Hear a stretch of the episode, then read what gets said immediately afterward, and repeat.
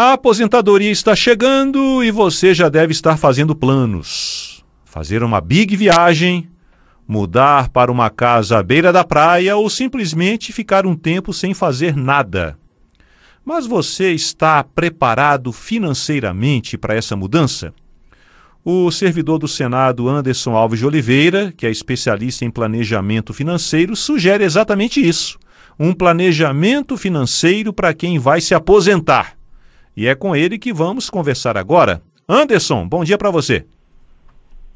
Bom dia a todos, é um prazer estar aqui presente. Bom dia a todos os ouvintes da Rádio Senado. O Anderson, o planejamento financeiro para a aposentadoria deve ser feito para quem está prestes a se aposentar ou já pode começar quando a pessoa entra no mercado de trabalho? Excelente pergunta, Adriano. É, o planejamento financeiro ele deve ser constante na vida das pessoas, né? É, hoje em dia a gente vê um endividamento alto das famílias, então o planejamento financeiro, sobretudo no âmbito aí no contexto de aposentadoria, ele não precisa ir esperar só aquele período próximo à aposentadoria, um ano, dois anos, cinco anos aí da aposentadoria formal, como a gente diz, né? Quando a gente preenche os requisitos formais para se aposentar, mas ele deve ser constante, né? Desde a juventude ali até o período que você considera aí que já é, é propício para aposentar, é, deve ser praticado aí o planejamento financeiro.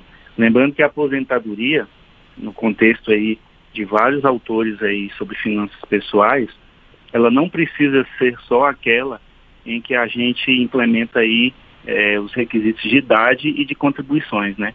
Eu posso estar aposentado num contexto em que eu consigo, com a minha renda, das minhas aplicações, da minha previdência, eu consigo aí pagar as minhas despesas, as minhas despesas pessoais, né? Então, lembrando que cada um tem um perfil aí de despesas mensais. Então, esse planejamento envolve o quê? Desde é, que seja possível fazer um plano de previdência privada ou ajuntar uma grana e ir aplicando num outro tipo de investimento? O que, que envolve esse bom planejamento financeiro para a aposentadoria? Interessante você perguntar isso, Adriano, porque é, a gente aborda muito isso no curso, o passo a passo, né? A gente fala de consumo, a gente fala de controle financeiro, então é importante a gente ter um orçamento doméstico, né, o conhecido orçamento doméstico. É importante a gente fazer um planejamento financeiro, sabendo ali o que é uma reserva financeira, fazendo projeções, conhecendo um pouquinho de investimentos, até chegar ali na parte de previdência também, pensando no futuro, pensando em uma independência financeira. Então, em resumo, o que a gente traz aí de recado do curso é que o importante é que a gente atinja uma independência financeira. Então, eu acredito que assim as pessoas conseguem aí, digamos, formar a sua aposentadoria. Então a ideia é realmente a pessoa se planejar. Até porque o Anderson aqui está falando de um curso, porque ele é, faz um curso, né? Planejamento, né? Ministra um curso de planejamento financeiro para aposentadoria. Então é um curso voltado basicamente né, para um público interno aqui do Senado, mas os princípios se aplicam a qualquer trabalhador, não é, Anderson? Exatamente, qualquer trabalhador com qualquer renda mensal, seja um autônomo, seja um assalariado, seja inclusive também um empresário, ele com princípios ali de planejamento financeiro, ele consegue estabelecer é, medidas aí para que no futuro ele possa, do ponto de vista financeiro, ficar mais tranquilo.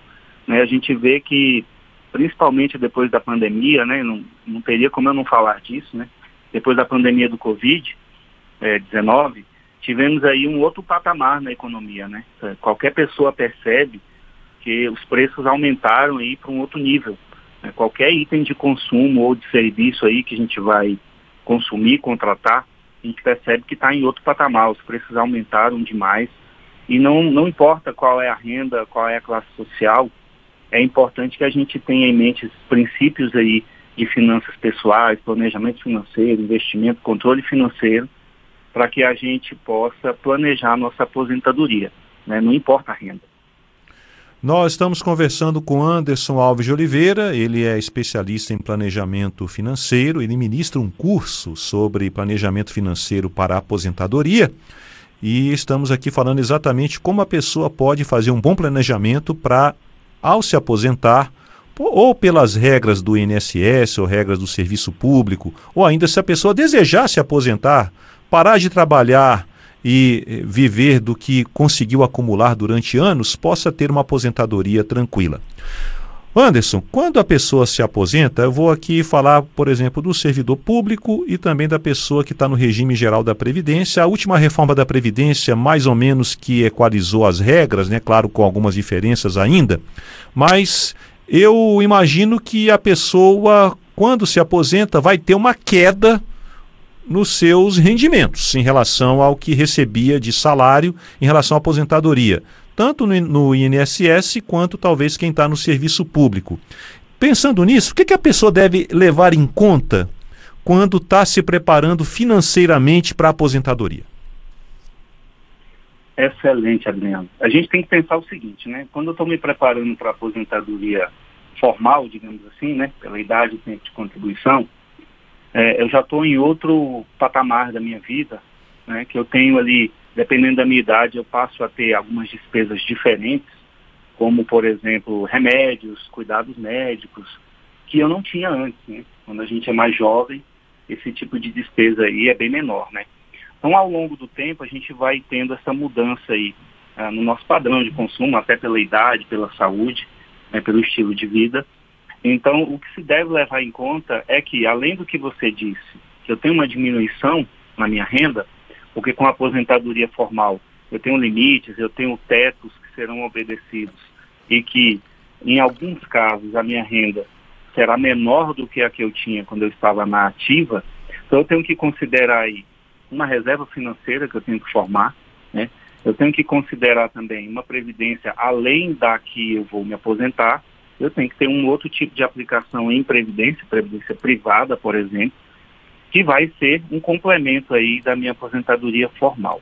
Então eu tenho que me preparar para um aumento de gastos, ou seja, um aumento de despesas, paralelamente a uma diminuição de receitas.